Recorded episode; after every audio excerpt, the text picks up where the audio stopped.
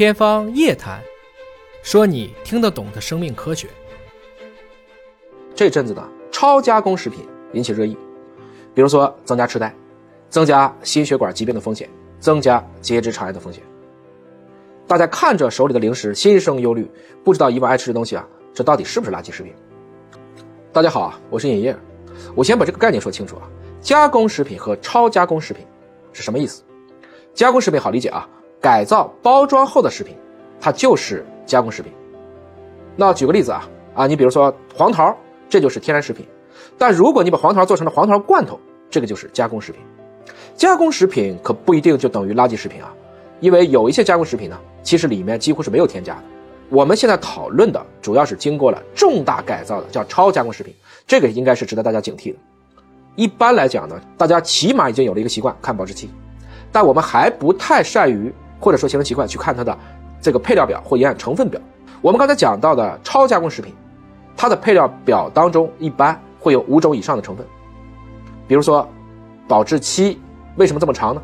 它里面有一些是通过加盐、加糖、加油脂，比如说糖嘛，百分之三十以上的糖就有抑菌的作用了。此外，还会去加多种色素，像甜味剂、防腐剂、乳化剂、膨化剂等等。这里呢，不能说食品添加剂就有害，我们离开剂量谈毒性，这是。不科学和不公平，但是超加工食品当中的添加剂又多又杂，几乎看不到很多天然成分的存在，营养价值又比较低。至少我们现在的证据，长期吃会让人发胖，破坏肠道的有益菌群，甚至可以去帮助肠道致病菌的生长，所以益生菌会变少。这样的一来呢，对健康的危害比较大。所以尹哥呢建议大家啊，能吃天然的固然最好，要不然吃点加工食品也没啥。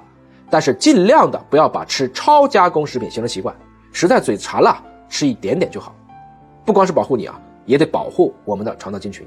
要知道，现在很多疾病为什么年轻化，也是因为跟我们通过与生俱来的慢慢累积起来的肠道菌群，现在也老得快，也会有一定的关系。我们就先说一个，现在我们谈到代谢系疾病，大家最头大的就是早发型二型糖尿病。什么叫早发型呢？四十岁以前就确诊为二型糖尿病，早发性糖尿病啊，患病率现在开始越来越高了，但是知晓率比较低，治疗的效果很差，控制也控制不好。这一类患者的胰岛素抵抗增加了，而他们的胰岛的贝塔细胞衰竭严重，也就是说危害更大，更难治疗。根据我们现在手上的这些研究结论呢，我们或许可以猜测一下，糖尿病的年轻化跟肠道菌群的早衰或者是老化，是不是会存在着一定关系呢？华大早在二零一二年，在 Nature 上的一篇研究就直接提示了肠道菌群和二型糖尿病之间的关联。二型糖尿病的患者呀，当中存在着中度的肠道菌群失调，它的特征呢，一个就是比如说产丁酸菌的丰度减少了，各种条件致病菌增加了。而二零二一年，也就是去年，华大在《自然衰老》上又发了一篇相关的研究，研究结果发现，在中老年人的肠道当中啊，对人体有保护作用的。多种肠道菌群，它的数量其实明显要比我们的年轻人多。比如说 AKK 菌，还有刚才提到的多种产丁酸菌。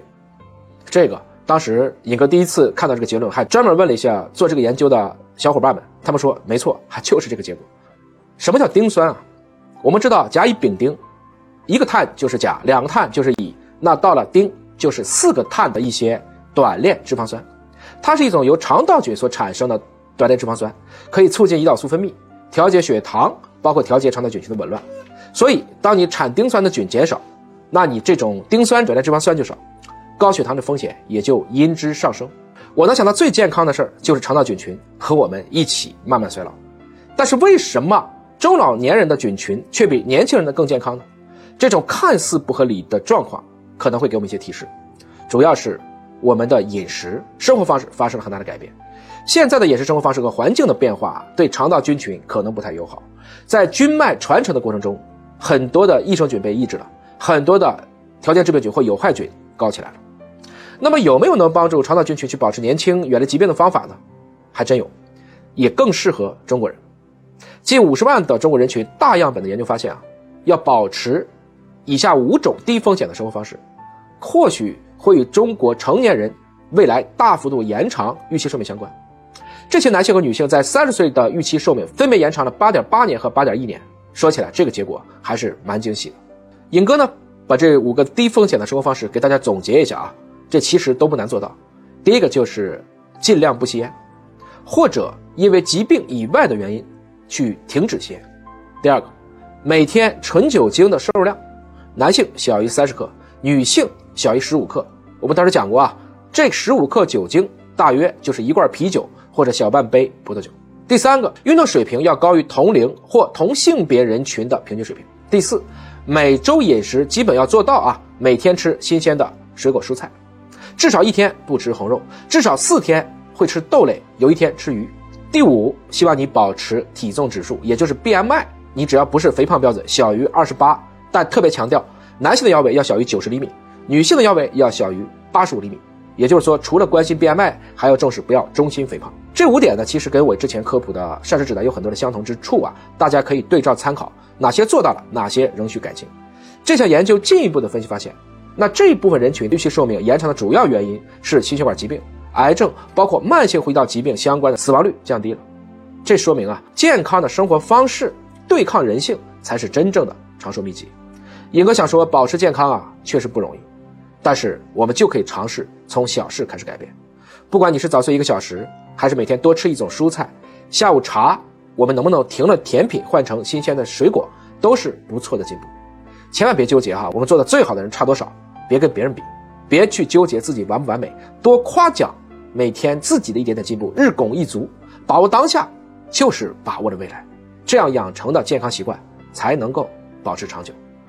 切记啊，极致的自律才有极致的自由，简单的满足放纵就能做到，高级的满足约束才能实现。